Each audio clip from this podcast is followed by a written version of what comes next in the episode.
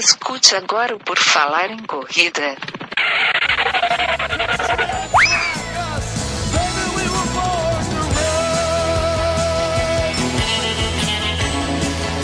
Are you ready to run?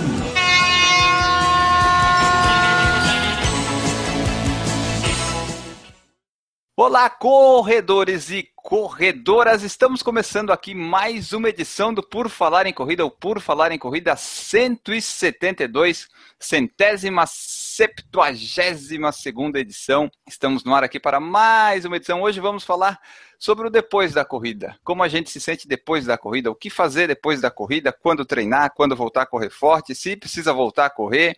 Um monte de coisa que a gente vai falar. Sempre lembrando que o podcast é um oferecimento de Baba Calango Confecções, onde você encontra camisetas de poliamida e poliéster, camisetas de corrida, para eventos uniformes, roupas para esporte e fitness em geral e muito mais. Procura lá no Facebook por Confecção Baba Calango ou entra no porfalarencorrida.com e clica no banner, solicita lá um orçamento. Nesta edição do podcast sobre corridas de rua que mais corre por aí, nós vamos ter a participação de Guilherme Preto com a gente. Tudo bem, Guilherme? Tudo ótimo, Enio. Acabei de correr 12 quilômetros e eu vim até este podcast para saber o que, que está acontecendo comigo.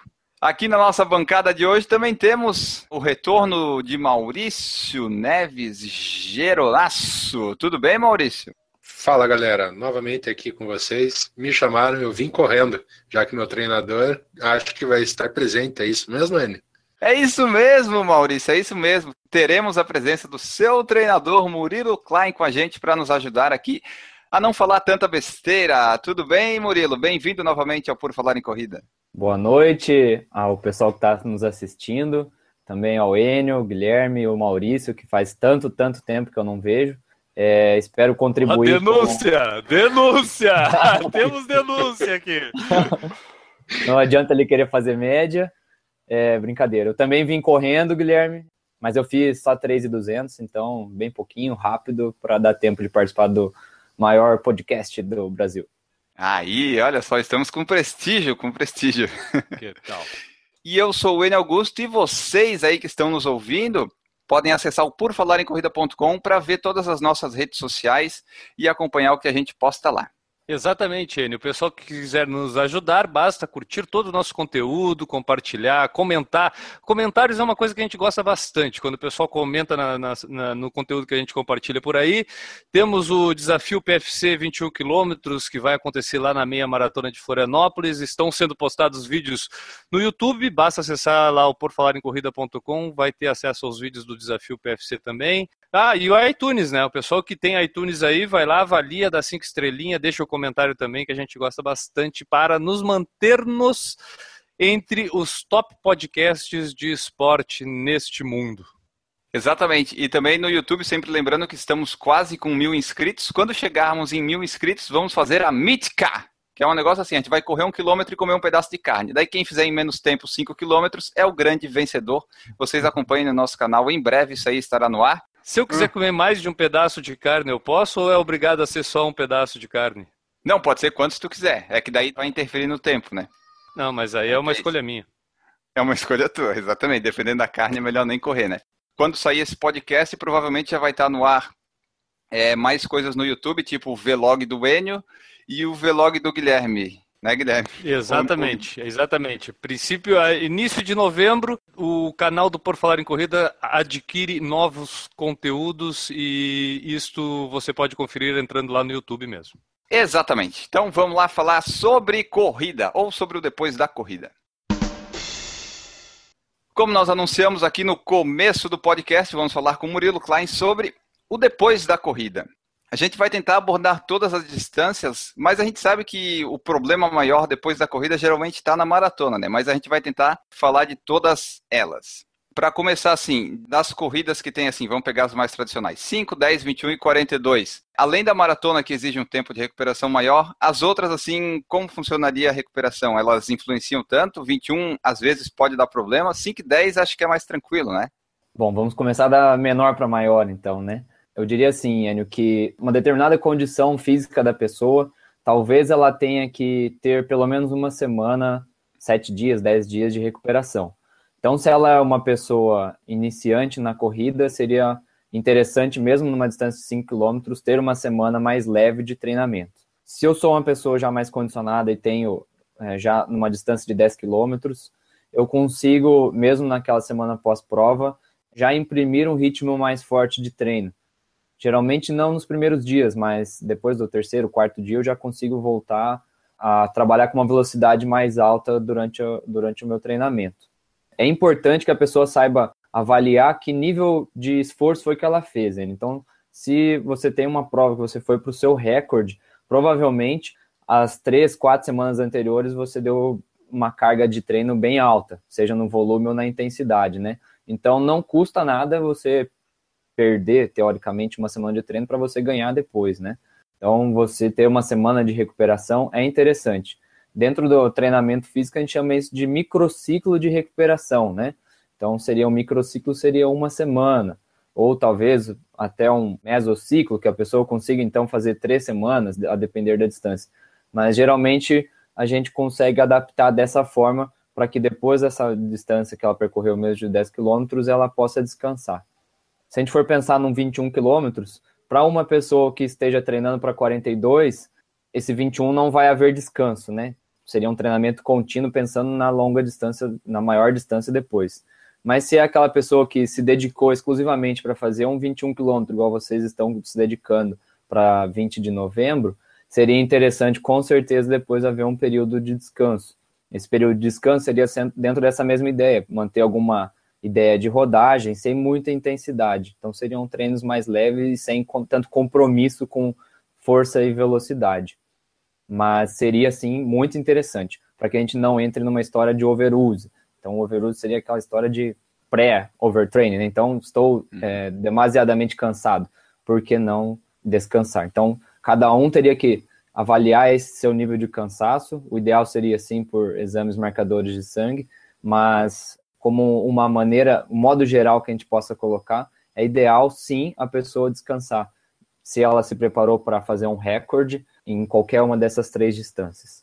Se a gente for falar então dos 42, mais ainda, né? A gente tem no mínimo aí três meses de treinamento para quem está se dedicando especialmente para uma prova geralmente. Então, se esses três meses nós tivemos tanta e tanta intensidade, um volume geralmente 50% maior do que a gente faz para uma preparação de 21 quilômetros ou até mesmo 10 quilômetros, a pessoa tende a descansar por mais tempo. Que tempo seria esse ideal? Bom, alguns especialistas falam em um mês, outros até dois meses. Eu, pela minha experiência, eu diria que três semanas seriam o suficiente para que a pessoa possa voltar a desenvolver treinos com uma qualidade melhor. Qualidade, vamos entender intensidade. Mas ela pode sim vir treinar a corrida de uma maneira mais livre. É, como é que a gente pode dizer? Mais, mais, mais light, né, Enio? Então, nada que. Só rodar. Só rodar. Nada que haja um compromisso da pessoa com aquele treino. Então, ah, é 8 quilômetros e eu fiz 5, tá de bom tamanho. Você saiu de casa e fez o exercício. Porque a gente sabe assim que se eu aumento drasticamente o meu volume para essa preparação, é interessante que eu não fique em casa sem fazer nada depois pois eu posso me aproveitar dessa preparação para então melhorar as distâncias inferiores, as minhas marcas nas distâncias inferiores. Então, assim, se depois de uma maratona você está fisicamente bem, passou aqueles três, quatro dias de dor, aquela fadiga excessiva, você já está legal, pode voltar a treinar, correr, com um volume de 40% do que você se dedicou numa média. Então, vamos dizer lá que eu treinei 80 quilômetros, eu vou treinar 30 quilômetros por semana, 20 quilômetros por semana e vou procurar durante esse período também fazer outras coisas, ou mesmo treinar em outro local que eu não treine habitualmente, para que eu possa desencanar, vamos colocar assim, uhum. daquela sequência toda de treino que a gente sabe que a gente chega cansado naquelas duas, três semanas finais, já não querendo mais correr, que é a coisa que a gente mais gosta, a gente não quer mais. É, desencane para que você não pegue raiva da maratona depois por um cansaço extremo, né? depois de tu falar tudo isso, me, me restaram duas dúvidas que eu queria ver se tu conseguia me sanar. A primeira é o descanso em todas as provas, aí 5, 10, 21 e 42, pelo que eu entendi, se dá também por causa da carga de treino, não só da corrida na prova, mas da carga de treino das semanas anteriores, isso, que sempre é um pouco intenso. Por exemplo, uma maratona vai ter semana que tu vai fazer três meias maratonas, talvez, de treino, né? Então isso acaba sendo pesado durante várias semanas ali e a gente precisa desse descanso por causa desse acúmulo, não especificamente só da prova. Se é isso mesmo. Perfeitamente. Seu... A menos que você faça, por exemplo, é, mesmo numa semana de uma preparação para maratona, você faça um 21K para recorde, você vai precisar descansar também. Mesmo fazendo os 21, que seria uma distância mínima de um treino longo, né? Assim como a história, ah, fiz um 35, um 30 quilômetros num domingo, lá no sábado, geralmente aquela semana depois, Guilherme, acaba sendo uma semana geralmente um pouco mais leve, né? A outra dúvida é, tu falou do período, principalmente vamos falar agora da maratona, porque o que eu vejo muito assim não é o problema da vontade de voltar a correr logo. Né? Então, tipo, eu acho que dificilmente vai ter o um problema de tu convencer alguém a ficar parado uma semana, duas. Agora, o problema é que muitas vezes eu vejo pessoas demorar muito para voltar a correr, pelo menos de uma forma decente. Parece que dá aquela. A gente até tratou desse assunto meio que uma ressaca da prova, né? Uhum. O pessoal fica com aquela ideia, eu cheguei na maratona, agora posso me aposentar. Eu tinha uma lesão, mas também fiquei um período longo depois da maratona para correr. Eu queria fazer uma pergunta que seria mais ou menos o inverso. Qual o limite para o cara se dá de descanso, porque depois daquele prazo aí tu vai começar a perder tudo que tu conquistou, entendeu? Tem um tempo para isso? Que descanso seria esse? A primeira pergunta. Seria um descanso ativo, correndo, ou seria um descanso não, em casa? descanso da preguiça, daquela que o cara vai, tá, vamos dizer, na terceira semana o cara sai para dar uma corrida por semana, daí por diante, sabe? Vira aquele, não quero Perdeu correr. Já, então. Sabe? Perdeu já, então. É no máximo de 10 a 15 dias, Guilherme, para você ter tá ficar off totalmente, né? Não seria interessante ter mais do que esse período, pois se a gente demorou tanto para chegar ali, por que, que eu vou perder, né? Rola uma uhum. história, então, de destreino, né? Se a gente pensar que se eu faço hoje um treino intervalado, eu tenho no máximo 72 horas para fazer depois, para eu não voltar naquela condição anterior que eu tinha daquele treino intervalado e sim conseguir melhorar. Então, de 10 a 15 dias seria o limite para você dar um descanso para o seu corpo depois disso, todo o seu volume de treino não vai ter sido nem um pouco significativo, você vai ter que começar novamente lá do, do, do pormenor, assim, sabe? Então, por exemplo, dentro da história de periodização, é, lá antigamente eles acreditavam que a pessoa ficava ali 30 dias sem fazer nada, ela não ia correr. Hoje em dia a gente já sabe que um atleta de rendimento, ou mesmo nós atletas amadores que queremos melhorar, não podemos nos dar essa, essa chance de descansar tanto. Então, 10, 15 dias depois, quem puder, ponha seu tênis e volte para a planilha para conseguir desenvolver novamente os seus treinamentos. Para não impactar na condição da pessoa, dela não perder tudo, máximo 15 dias. Se depois do 15 dia ela não sair para correr, daí já vai dar problema, né? Vai dar problema. Isso Aí... nós estamos falando da maratona. Pelo menos é a questão da maratona. Da maratona. A meia maratona 21, já... dos 10 é menos tempo ainda, né? Pode reduzir para 7 no caso de um 21, de 3 dias no máximo de uma prova de 10 km. Né? Se a gente tá. pensar em performance, igual eu comentei do treino intervalado, os 10 km vai ser a mesma história, né? Então são 72 horas depois, tem que estar tá treinando. Nem que seja pelo menos uma intensidade leve para moderada, tem que estar tá com tênis e tem que estar tá na pista. E daí, no caso, a gente falou até maratona, mas e no caso de uma outra maratona, por exemplo? Como é que seria? Seria, sei lá, uns 20, 30 dias ou depende da outra? Tu já teve algum caso uhum. assim de gente que tu treina que fez outra? Bom, o pessoal que treina conosco de ultramaratona, eles passaram no máximo uma semana sem, sem treinar nada. Depois daquela uma semana, eles já voltaram a treinar. Alguns chegaram com tamanha intensidade, carga de treino que tiveram algumas lesões. Então, eles tiveram que, depois da prova, ir tratar aquelas lesões, mesmo depois de ter feito a prova. Mas, de uma maneira geral, igual o menino que correu conosco 80 quilômetros de Morrete agora que sábado, foi uma semana off, sem fazer nada, ia no parque, fazer uma caminhada, mas não correu nenhum desses dias. Então, eu diria que para uma outra maratona, a ideia da maratona vai valer igualmente. Qual seria o, o, motivo? A gente sabe das microlesões musculares que acontecem por causa do excesso. É, é só a questão de recuperar essas microlesões ou tem uma questão cardiorrespiratória? Qual seria o motivo da pessoa dar um descanso, mas também não dar demais? O que, que afeta? Legal, ótima pergunta, porque eu fui pesquisar exatamente sobre isso quando o Enio me chamou. Além das lesões musculares que você comentou, Guilherme, eu pesquisei, eu imaginava alguma coisa nesse sentido, E aí eu trago para nós um, um, estudo que foi feito na USP. Pô, e os caras descobriram assim, eles avaliaram 74 maratonistas. Eles fizeram uma anamnese anterior, teve avaliação física, eletrocardiograma, teste cardiorrespiratório. Durante a preparação, teve também 24 horas antes do evento da Maratona de São Paulo. Esse estudo foi de 2013. Foi feito também coleta de sangue nas 24 horas anteriores. E após a prova foi medido o peso e também feita uma bioimpedância, além de coleta de sangue e um ecocardiograma. Ainda, complementar o estudo com ecocardio 24 horas depois e 72 horas depois, nova coleta de sangue.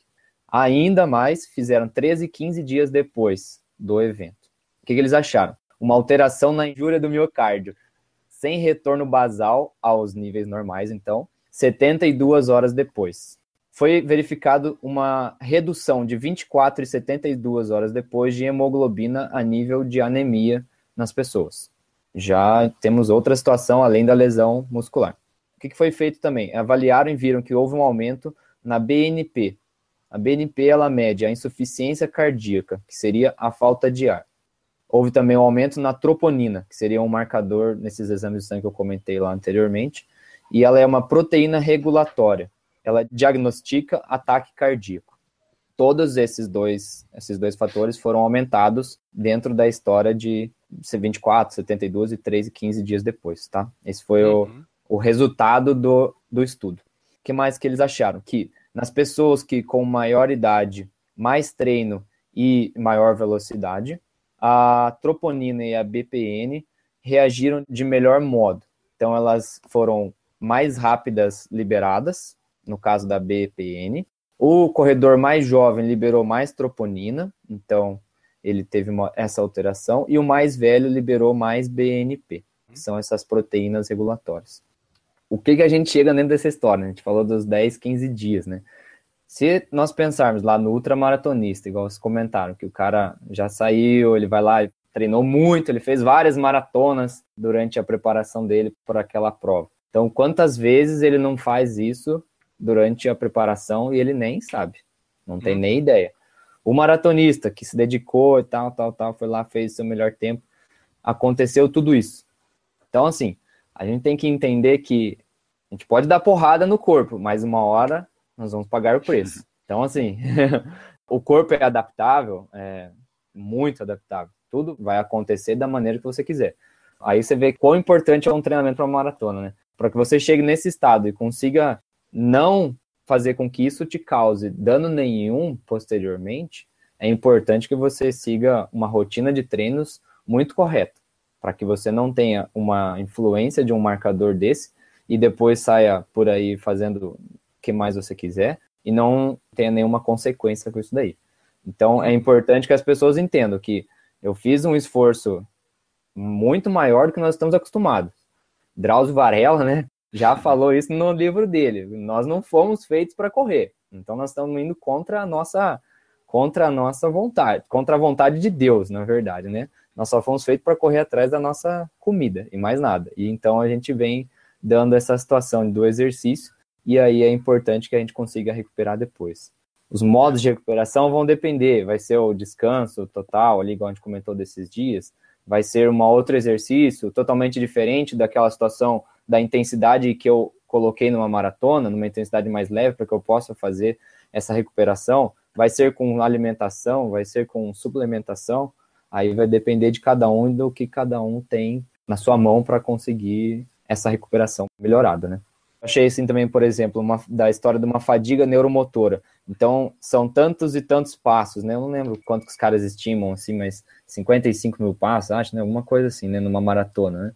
Então, quantas vezes eu não repeti aquilo ali durante a minha preparação? Então, eles encontraram aqui, por exemplo, uma fadiga neuromotora em 24 horas e 72 horas pós-esforço de força de exaustão.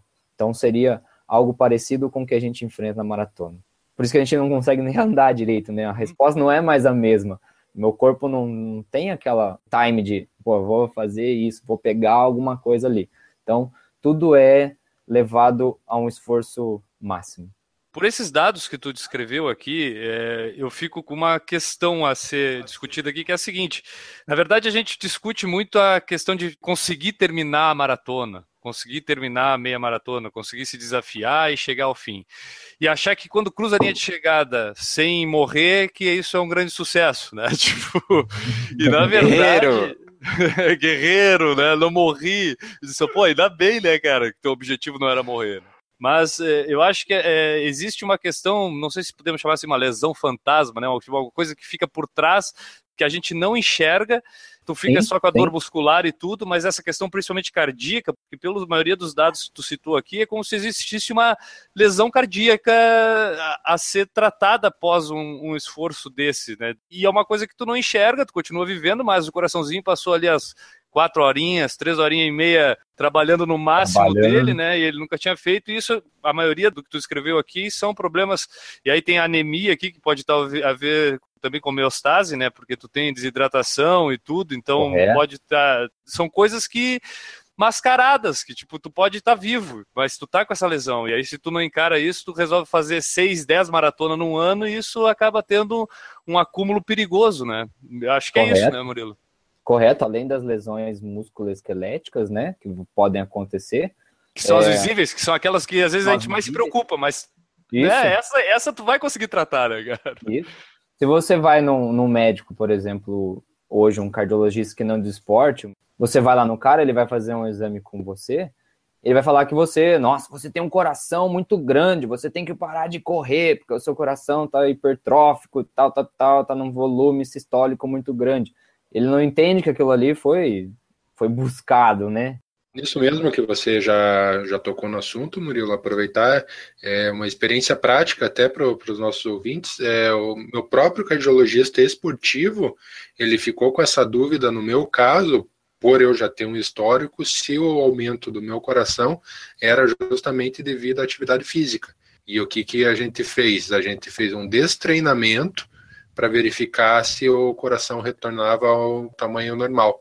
E isso em três meses ocorreu. Então ficou constatado realmente que o aumento do meu coração deu-se devido a, ao volume e atividade física.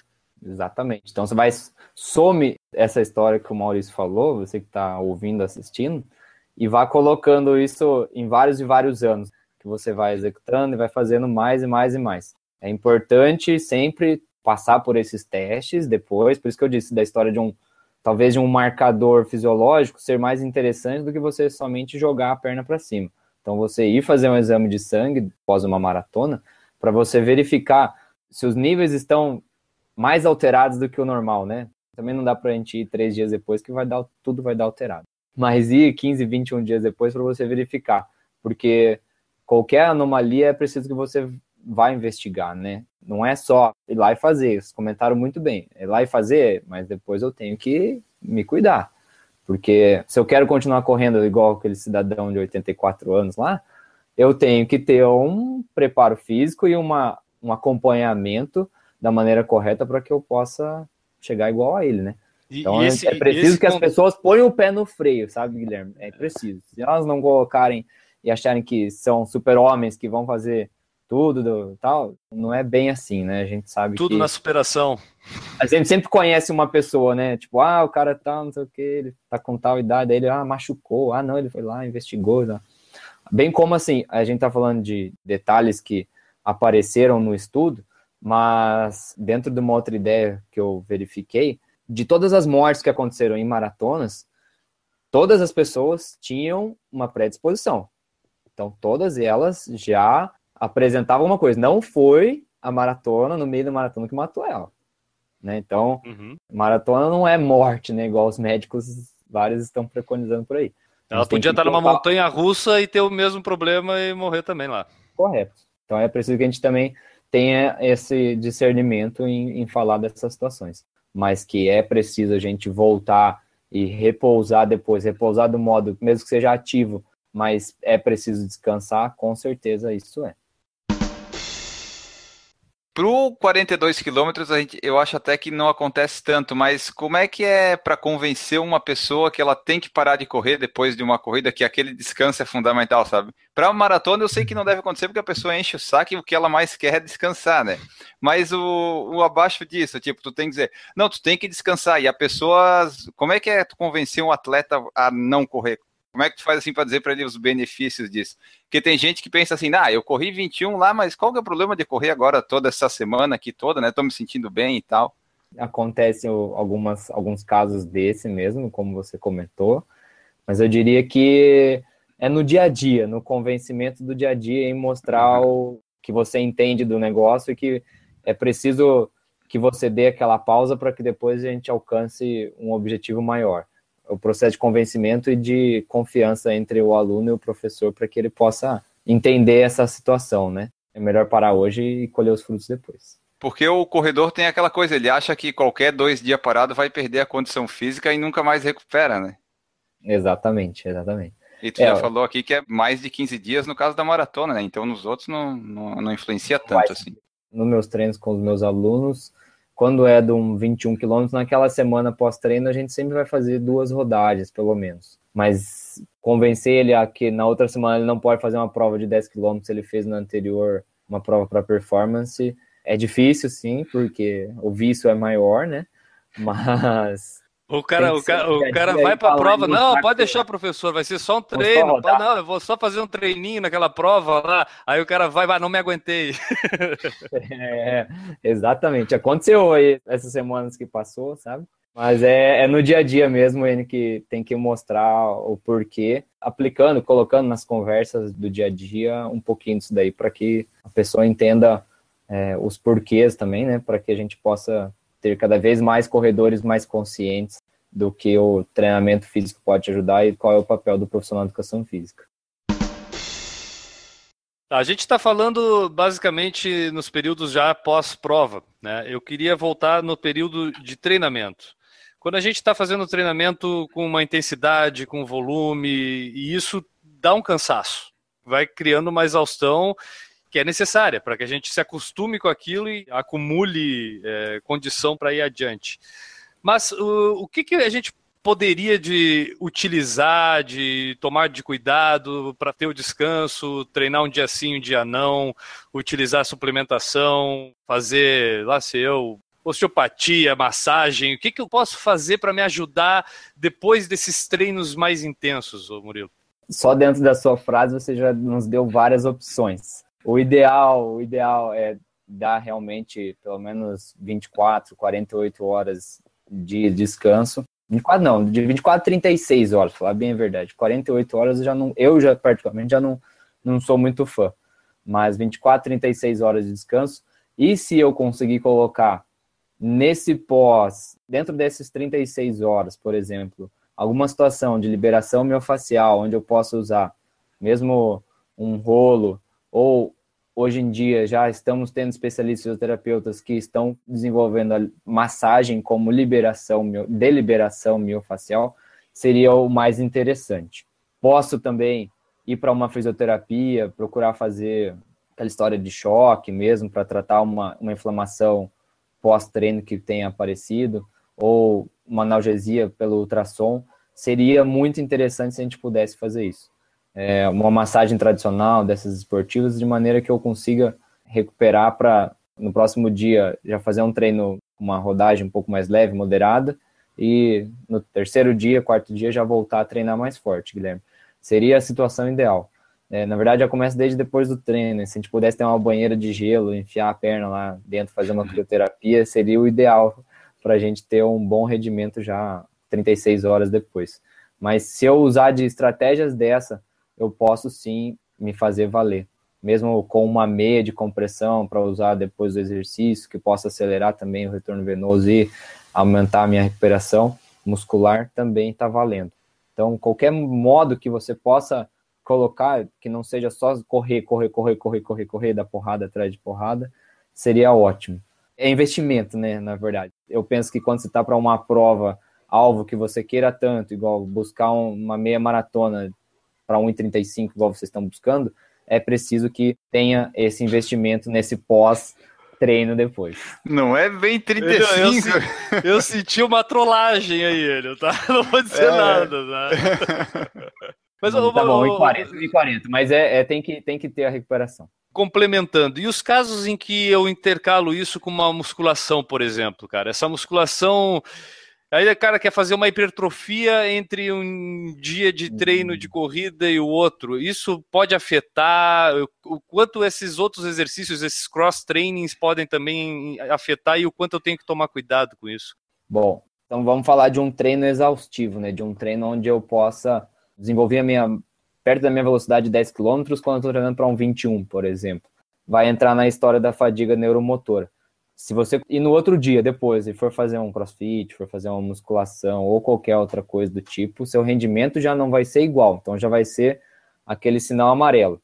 É importante que essa carga de treino, se você for fazer no dia posterior, seja inferior, igual ou inferior a 50% da sua repetição máxima. Então, se eu ergo 50 num, num bíceps lá, eu vou fazer 25. Se não acontecer isso, vai acumular fadiga atrás de fadiga e aí eu posso causar uma microlesão tão séria que eu tenha que parar mais dias depois para tratar aquela lesão. É importante medir isso, Guilherme, não sair fazendo o treino igual a semana anterior, no qual, vamos dizer que o treino de corrida foi mais leve, porque você sabia que você ia fazer uma rodagem forte no final de semana, e aí você pegou mais pesado na musculação. É importante que os dois sejam atrelados de maneira a equilibrar as forças e você consiga então desenvolver. Você pode fazer, mas tem que ser dentro do, da história do, do leve ali. Paulo Neri perguntou aqui pra gente no YouTube, que daí vem ao encontro que a gente tá falando, é para corredor mediano como eu, pace médio de 5,30, qual o número seguro de maratonas por ano? Umas 10 maratonas. Mas no máximo duas, Paulo, seria o ideal dentro desse cenário de longevidade dentro da corrida. Pensando que você treinou três, quatro meses para aquela prova, se recuperou dentro de um mês e depois treinou para essa segunda prova. Então, duas seria o número ideal. A gente sabe que com três, depois de uma certa experiência, é, você possa vir a fazer também. Mas tudo vai depender de qual o seu objetivo. Se você quer fazer uma prova legal, consistente, muito boa para um tempo razoável, ou se você quer só terminar, né? Então, se você quer só terminar, vai lá e faça cinco. Se você quer fazer aquele treco, aquela prova legal, que você sinta o prazer da conquista, duas no máximo seria mais interessante. Uma outra aqui que ele perguntou, aí eu acho que tu não vai poder saber responder, que ele fala assim, ó, por que tive caganeira de uma semana após a maratona de São Paulo? Após? Porque é. ele foi no mercado público de São Paulo é, comeu tipo, aquele sanduíche de mortadela. mortadela. Aí não deu certo. ele acabou a maratona e ficou uma semana com caganeira. Cara, qual é o gel carboidrato que ele usou na prova da maratona? Carboidrato, pode ser. Se a gente pensar que causa tudo isso a nível cardíaco e a nível e as lesões celulares na história tanto do coração quanto das, do músculo, a gente tem que também o nosso fígado tem um processo inflamatório, né? Isso é fato. Então, toda não só da alimentação, mas o esforço com que o seu corpo faz para regular a história de sangue, de hormônio, e os metabólitos que ele tem que retirar, com certeza a influência dessa, desse esforço máximo que ele fez que gerou essa situação para ele. Aí nós temos ainda combinado que provavelmente a alimentação pós-prova também não foi a ideal para a gente conseguir essa recuperação, né? Mas eu imagino assim, não, não tenho nada disso, mas eu imagino que essa lesão causada também em fígado deve ser algo bem parecido a uma bebedeira extrema, no pós-bebedeira, né? É importante que ele esteja atento a esse sinal para que na próxima não aconteça isso. Para evitar uma você... semana tem um remedinho chamado Mosec, né? O cara toma o Mosec e acabou. No segundo dia acabou. Não precisa ficar uma semana que toda, né? Sete dias nem é, tenho que sair, é. né? Mas, pô. Já Tadinho. É, o Paulo se desidratou mais ainda, né? Depois da maratona. Oh, imagina. Vamos lá, Paulo, acerta esse negócio aí para não ter as próximas vezes. Aí a esposa, Ana Paula Souza Nery, pergunta o seguinte: pós-prova suplemento indica algum BCA, essas coisas? Eu não sou nutricionista, mas sou contra todos. Sou é a favor de uma alimentação correta, com uma cerveja, é, não mais que duas, mas que a pessoa se alimente de uma maneira correta, ela vai conseguir suplementar toda aquela falta que foi causada pela maratona. Mas o indicado é que ela procure uma nutricionista se ela teve, se ela e o esposo tiveram dificuldades nessa situação pós-maratona, o ideal seria ela procurar uma nutricionista que pudesse indicar alguma coisa de recuperação mais rápida para eles, né? Que a gente sabe existem suplementos para isso, né? seria o, o ideal, se ela puder ter esse, esse acompanhamento. Murilo, daí só completando ali, tu já falou então, mas o Vinícius Gusato, ele perguntou aqui também, ó. Murilo, você aconselha a glutamina? Pelo que eu li, auxilia muito na recuperação em períodos de treino. Se sim, quando e quanto tomar? Sou contra todos, só a favor da glutamina. Na verdade, tem a cafeína ah, é? também, que eu sou a favor. a glutamina, cafeína e a betalanina, que faz muito resultado.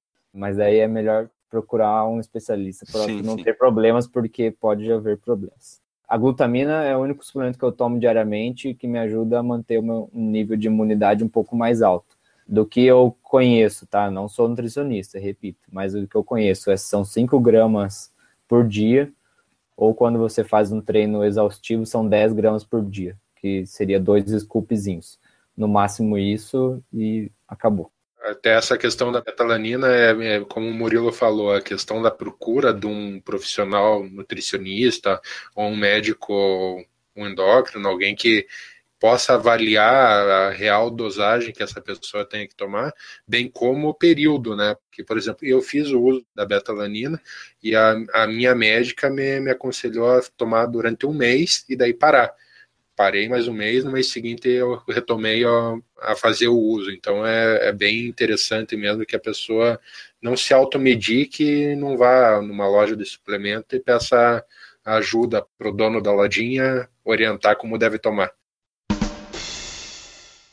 Talvez você não seja a pessoa mais apropriada para me responder isso, pelo fato de não ser um médico ortopedista, mas talvez pelo tempo que você já venha treinando corredores, você possa informar se existe alguma relação.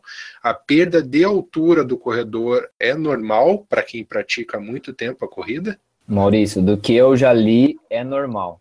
Ocorre um achatamento dos discos Pós-maratona, se eu não me engano, já foi avaliado até 3 centímetros a menos num corredor.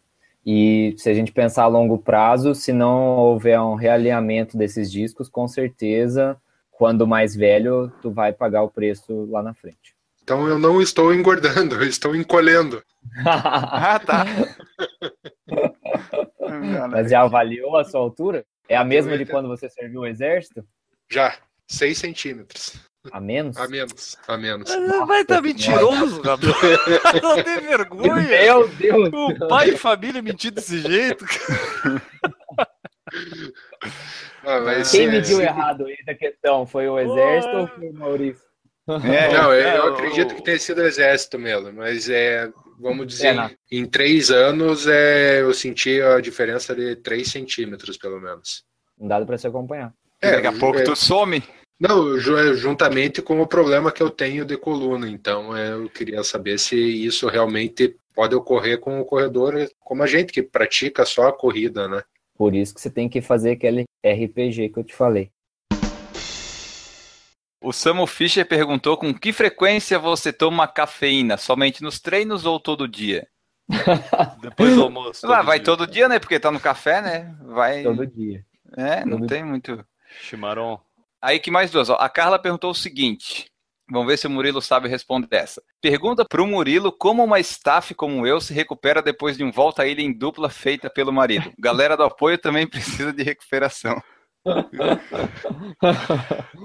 também com uma boa massagem, um spa de preferência que o marido pague, para pagar o preço que ela teve, né, de ficar fazendo o apoio, porque o apoio também cansa sim. Mas vale-se da mesma ideia, alguma, alguma história de uma massagem que possa fazer seria muito interessante, né? É, ou mesmo com a história da liberação miofascial. Sim, sim. Ou um banho de piscina bem gostoso, um mar gelado, pode ajudar a diminuir também as dores do, dos dias seguintes. Aí, ó, fica a dica, Carla. Fala pro legal que tem que, tem que pagar um spa aí depois.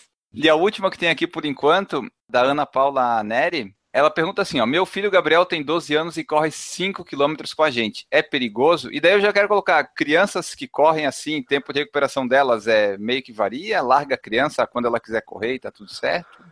Bom, se nós pegarmos a nossa infância, que a gente brincava todo dia, saía correndo para lá e para cá, pois jogava é. bola, você vê que não, não houve problemas significativos, né? Sim. Aparentemente para nós, né? Mas se a gente fosse falar de um treinamento orientado, mesmo que seja um futebol ou a corrida igual ela comentou do filho dela, seria interessante sim haver um período um pouco maior de descanso, né? Então, se a gente dá um dia sim, dia não, seria melhor que ele fizesse um dia e descansasse dois, né?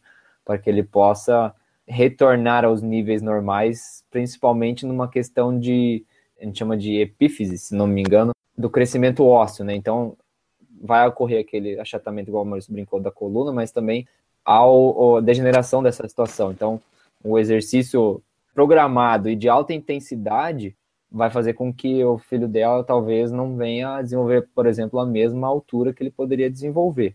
Ele vai desenvolver sim em outras situações, né? Vai ser mais forte, vai ser mais condicionado, mas numa história de altura pode lhe ser prejudicial. Mas que ele pode fazer exercício de uma maneira orientada que possa levar ele a continuar correndo posteriormente, que seja principalmente motivador para que ele não se enche o saco de, já aos 18 anos, querer largar a corrida, vá para a pista e desenvolva esse treinamento, que é interessante sim para qualquer criança, em qualquer condição que ela esteja. O Vinícius Guzato perguntou assim, ó, é, existe período de base para quem corre apenas 5 e 10 quilômetros ou no máximo rodagens de 15 quilômetros? Com certeza existe. Sempre o período existe. de base para essas pessoas seria ideal ter um treinamento de força associado a esse treinamento de corrida. Se você conseguir desenvolver o seu nível de força juntamente com os treinos de rodagem ou fartlek nesse seu início de preparação, seria o ideal para que no futuro, um mês depois, vamos dizer, 60 dias depois, você possa desenvolver os seus treinos de corrida na máxima velocidade que você consiga e aí sim buscar os seus melhores resultados. Eu colocaria dessa maneira para que você conseguisse chegar a correr 5 km ou 10 km o mais rápido possível. Uma pergunta aqui que eu tenho, que eu, nas pesquisas que eu fiz aqui para o podcast, que eu achei assim, que num dos, dos sites lá que eu achei, eles falavam uh, que... Fala a verdade do Wikipedia. Wikipedia. As Não, pesquisas eu... que eu fiz para o podcast, parece que ele passou três semanas pesquisando. Não, eu passei um dia, um dia, só um dia no Google. Tá eu bom. joguei no Google Boa. e foi. É assim que funciona a nossa pesquisa. É o seguinte, eu vi lá numa dessas que falava assim, que o ideal é descansar um dia para cada quilômetro corrido. Isso aí é, é meio que. Não, não, não procede não. muito, né? Não, não. não. É alguém que não gosta de corrida que escreveu isso. É, porque, pô, eu tava pensando, 42 quilômetros da maratona, a pessoa fica 42 dias sem correr, ela nunca mais volta, pô. Exatamente. Pois é. é não, não, não, sem. Foi. Não. É intriga da oposição desse esforço todo que a gente faz correndo e tal, o depois da prova, como é que fica o sistema imunológico? Ele sempre dá uma, uma baixada, né? Sempre vai baixar, por isso que eu comentei que eu faço uso da glutamina, pensando nessa situação. Sempre haverá um nível mais baixo de hemoglobina, de imunidade, de qualquer outra situação que você venha a avaliar, sempre vai dar alterado. Quando você vai fazer exame de sangue, o cara pede para você não fazer exercício dois dias ou no dia, depender do tipo do exercício, porque sempre vai haver alteração, né? Então, para cada treino é necessário esse período de recuperação para que a gente possa voltar nesses níveis normais, né? E aí a gente desenvolva novamente aquele treino de um, um bom modo. É, até eu lembro a primeira vez que eu me dei conta que afetava o sistema imunológico foi depois da maratona do Rio 2012, que eu voltei para casa na segunda-feira, deu uma gripe que eu fiquei três dias sem, sem condição de fazer nada. Foi, é, é, é, bem, é bem, é batata. Ou é na semana ou é na outra semana ainda. O pessoal sempre, sempre desenvolve algum resfriado. Agora, a minha última pergunta, antes da pergunta derradeira do Guilherme, é a seguinte: qual a dica que você dá para uma pessoa que vai fazer uma meia maratona dia 13 de novembro e em seguida uma meia maratona dia 20 de novembro? Use de todas as maneiras possíveis de recuperação que possam haver ao seu redor, desde a liberação miofascial, a massagem e uma rodagenzinha leve naquela semana, só para dizer que correu, e repouso total para que você possa desenvolver na segunda corrida talvez a maior velocidade, ao menos que você queira fazer na primeira maior velocidade. Não, é na segunda, que a segunda é do desafio. A segunda é desafio. Então é melhor com que você poupe-se ao máximo, corra numa velocidade acima do que você deseja correr então, se eu corro para quero correr para 5, eu vou desenvolver essa primeira para 5 e 30 e depois descansar durante a semana e usar desses métodos de recuperação. para que você consiga no dia 20 de novembro desenvolver os 5 por mil aí. Ah, beleza, é. O Pô, descanso eu comecei vou com fazer. 4,30, agora eu tô a 5 por mil já, pô. E pode subir mais isso aí, porque Ah, descansar eu vou agora, o ritmo. Ô, louco. Tô vendo um monte de treino de vocês aqui, as postagens, e vem falar que. Mas Não é vai que é, é 45? rodagenzinha, né? Ah, entendi, entendi. Enio, eu, eu fico triste de a gente não ter colocado isso na pauta do nosso podcast, porque essa é a pergunta que deve ser feita quando a gente fala de depois da corrida, né?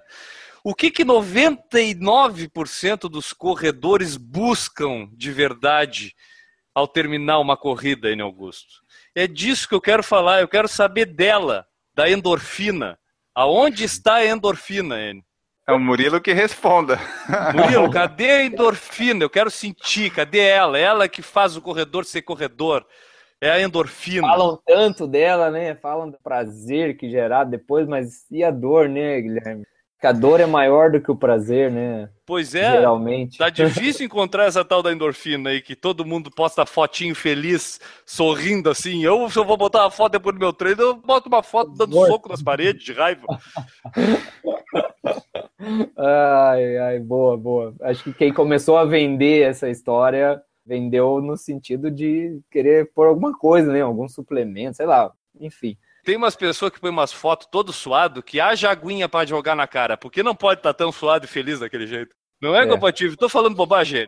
Não, tem alguma coisa errada quando a pessoa tá com, tá com aquela suor lá e tá feliz. Não tem como. ah. É só ver os nossos treinos ali no YouTube quando a gente posta. A gente nunca tá feliz falando. Se a gente fala é porque a gente tá atuando. Porque tá, Porque tá- é a gente tá obrigado porque a gente se meteu em fazer esse troço de desafio e botar no YouTube.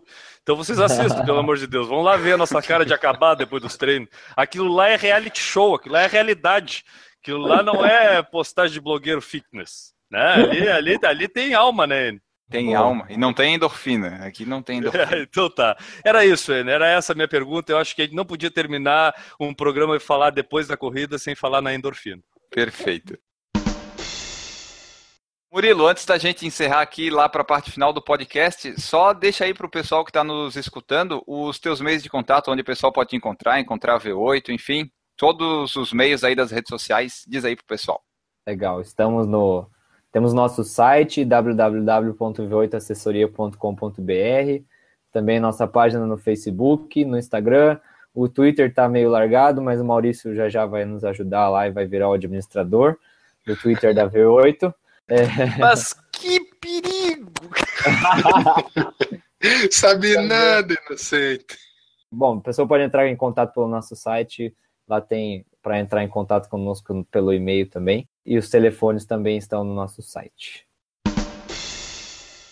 Antes da gente cruzar a linha de chegada para acabar esse podcast depois da corrida, nós vamos ter que ler as mensagens que o pessoal nos envia da voz a quem nos escuta, Guilherme. É isso aí, Enio. Aqui, aqui todas as mensagens são lidas. Esse é um podcast democrático, a gente dá voz a quem nos escuta sempre. Sempre, sempre, sempre. Exceto o Maurício uma vez, mas isso está explicado lá no nosso site. Quem quiser entrar lá, que tem o blog do Maurício, tem um post sobre isso. A primeira mensagem é da nossa melhor ouvinte, Renata Mendes, que comentou lá no PFC 149 Rock and Run. Oi, Silvio, eu amei, vou ouvir o programa, não sabia. Olha a minha setlist de top 5. Escolhi as bandas que eu amo e que já vi ao vivo porque era muita banda, então fiz essa seleção. Música 1, Megadeth, Holy Wars. Alguém conhece? É, Não, não conheço. A segunda do Sepultura, Refuse Resist. Essa dá um gás. A terceira, Iron Maiden, The Trooper. A quatro é Metallica, Whiskey in the Jar. Conheço, E- essa música é cover do Metallica do Tim Lizzy. E a cinco é Rush, Bastille Day. Bastille Ba- Day. Bastille Day, né? Da queda de. Bastilha. Aí ela fala assim, muito sucesso. Ah, rock and roll na veia. Amo esse somzão também, Dead Kennedys, que na edição a gente colocou do Dead Kennedys no final também, né? Que a Silvia tinha falado. Sou maluca por rock and roll. Minha vida é baseada no rock. Conheci meu marido por causa do rock. Vivo pro rock. Agora correr é, sei lá, só para os profissionais do PFC e kenianos. Pô, boa, cara. Aquela entrevista da Silvia é muito legal. Eu depois conheci o programa também, programa bem legal. E por sinal, o treino de hoje, Enio, eu vou deixar uma dica aí, um disco muito legal de correr treinando, é o último do Red Hot Chili Peppers, o The Gateway. Tem no Spotify. A segunda mensagem veio através do nosso lindo e brilhante saco do Wilber Silva, ou Wilber Silva. Eu não, quando tem W eu sempre fico confuso da forma como eu leio, né? Mas enfim, é o Wilber Silva e ele sabe quem é.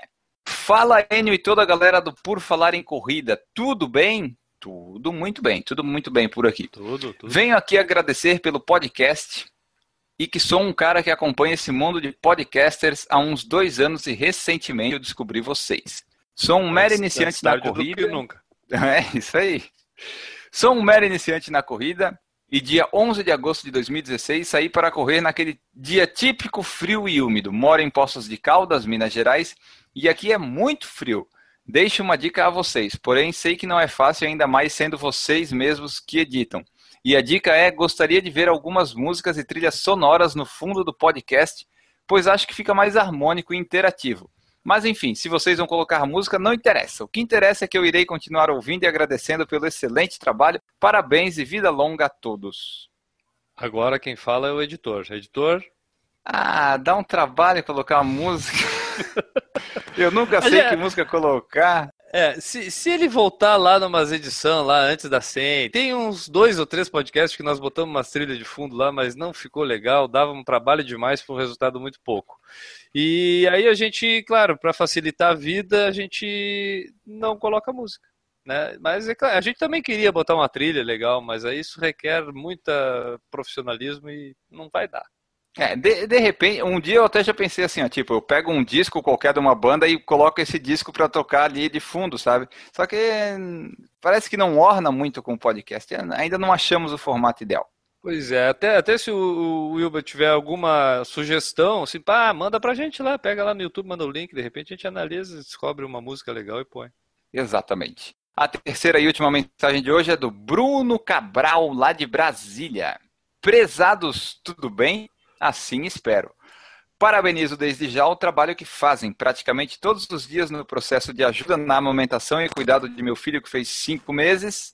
Ouço os podcasts que fazem. Merecem muito as cinco estrelas, pela trajetória e melhorias sensíveis dos podcasts iniciais aos atuais. Já ouvi todos, eu acho. Muito bom, né? É bom notar que tem a, uma evolução dos iniciais até os finais. A sinergia e as características específicas desenvolvidas por cada um de vocês ao longo dos podcasts publicados reforçam minha avaliação. Gostaria apenas de perguntar como faço para comprar uma camiseta de vocês e ser garoto propaganda aqui em Brasília, Distrito Federal. Um cordial abraço. A camiseta a gente já entrou em contato, o Bruno já recebeu, já está utilizando lá em Brasília. E você que quiser a camiseta também tem o link ali no nosso no post da edição do site. Você pode ver, a gente tem algum estoque ainda de camiseta para você adquirir se quiser. E obrigado, Bruno, pelo elogio ali dos melhoras sensíveis. Cara, é o tipo de mensagem que nos gratifica muito em fazer esse podcast aqui, saber que a gente faz parte aí de algumas horas do dia de várias pessoas. E, cara, eu só vou agradecer ao Bruno aí por por nos escutar, nos aguentar aí e nos dar o prazer de continuar fazendo esse podcast. Já que tu tá agradecendo aí, vamos agradecer, vamos aplaudir aqui, prepara a banda. Vamos aí, aplaudir. Aplausos! Aplaudir o nosso ouvinte premiado de hoje, Maurício Aê, Geronasso. Maurício Geronasso, ouvinte premiado, tá ali, ó. Ele ganhou o direito de ficar com a carinha dele aqui embaixo do vídeo do YouTube. Ele tem esse direito. Obrigado, obrigado. Participou aqui agradeço, no estúdio agradeço. Aí, meu auditório para o Valdir Maurício. O Maurício, eh, tá bom, vai, tá, segue aí. É isso aí, a gente agradece o Maurício aqui pela participação de ouvinte premiado. E daí você que quiser mandar sua mensagem para a gente ter ela lida aqui, manda que a gente vai ler em algum momento da nossa vida do podcast. E nós vamos em frente para encerrar aqui essa edição do Por Falar em Corrida e ver se o Maurício participa ali no encerramento. Acompanhem! Chegamos então, pessoal, mais uma vez a mais um fim de podcast. Esse foi o 172, o Depois da Corrida. E nós tivemos a presença do Murilo Klein. Guilherme Preto, para quem vai o seu abraço final desse podcast. Vai para o inventor da Coca-Cola, a melhor coisa de tomar depois da corrida. Perfeito. Olha aí, Coca-Cola. Se quiser patrocinar a gente, estamos aí. Maurício Geronasso, para quem fica o seu abraço nesse fim de podcast? Meu abraço fica para todos os alunos V8 aí. E um abraço especial para o meu treinador Murilo, que só em podcast que eu consigo vê-lo. Pois é. E Murilo Klein, muito obrigado por estar novamente aqui com a gente no podcast. Já participou da edição 143 de treinamento, nas 154 tipos de treino, e hoje contribuiu muito aqui com a gente. Para quem fica o seu abraço final aqui desse podcast? Poxa vida, um abraço final, hein? Não tinha pensado nisso não, mas fica para o Maurício, meu querido aluno, que não trouxe nada dos Estados Unidos para o professor. O problema é que eu bebi pra... o que eu trouxe para você já. Ah! Bom, fica para o Maurício aí que faz tempo que eu não vejo também. E para vocês em Floripa, obrigado mais uma vez pelo convite.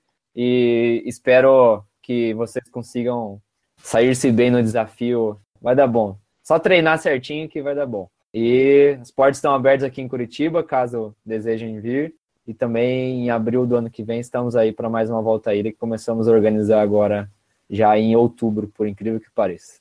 Ah, se precisar de integrante, a gente de Floripa estamos aí. Opa, boa! Assim que eu tiver a resposta do pessoal, eu entro em contato com vocês. Muito obrigado, Murilo. E daí você que está escutando essa edição, que tem alguma dúvida ou sugestão de podcast sobre treinamento, sobre corrida, alguma coisa desse tipo, manda pra gente, que daí a gente convida o Murilo para próximos podcasts, porque é sempre legal ter a opinião de alguém que entende aqui e que consegue falar claramente sobre o assunto. O meu abraço fica para todo mundo que está nos acompanhando no YouTube, no nosso desafio, nos vlogs, enfim, estamos investindo no YouTube. Nós voltamos na próxima edição, na próxima semana. Um abraço para todos vocês que nos escutaram e tchau! Errou! Já que meu treinador acho que vai estar presente. É isso mesmo, N? Olha só, ele querendo fazer linkzinho sem estar programado. Ele todo ensaiadinho. todo Mas sai, eu vou, eu vou usar isso aí. Aqui, nunca vi. Mas eu vou usar, vou usar esse teu, teu link aí. Nossa, é isso mesmo, mano. teatral dele. Se tu não usar, o cara vai ficar constrangido. Pô. É, não. Vou, vou. Errou! Maurício, tens alguma pergunta ou vai ficar só de paisagem aí? O Maurício, vai, vai o, único momento, o único momento que o Maurício levantou a cabeça foi na hora que o Murilo falou assim: uma banheira de gelo. Aí o Maurício achou que pensou em cerveja e ele levantou a cabeça, entendeu? Porque foi a única hora que ele se mexeu ali. Claro, esse é meu sonho. Ah, bom. Fazer uma recuperação na banheira de gelo cheia de cerveja. Meu treinador que não me ouça, mas eu tô treinando o ano inteiro pra festa de final do ano, que é o de bar em bar. Errou! Só vou complementar o que a Carla falou, porque eu acho que ela se esqueceu. Eu acho que foi esquecimento dela. Que é um preparador físico, profissional adequado e um bom podcast, né? Que trata do assunto, que fala claro. sobre o assunto, né? Que é importante ter um bom podcast é, que fale sobre esse assunto, né? com um convidado de alto nível. Errou! Aí tu Vamos pergunta pro nosso convidado, Horas. É isso que eu queria saber se eu poderia fazer isso. Eu é perguntei se tu tinha alguma pergunta, tu disse que não.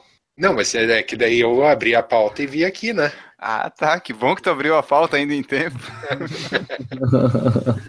Uma pergunta aí, Maurício, vai. E galera, para todo mundo, um beijo na bunda e até segunda.